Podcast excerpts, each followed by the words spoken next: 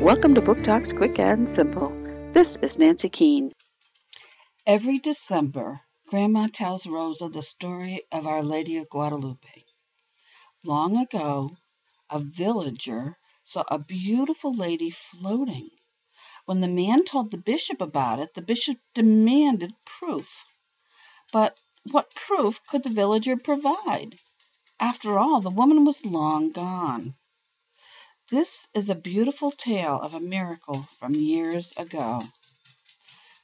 The Beautiful Lady, Our Lady of Guadalupe by Pat Mora, Knopf, 2013.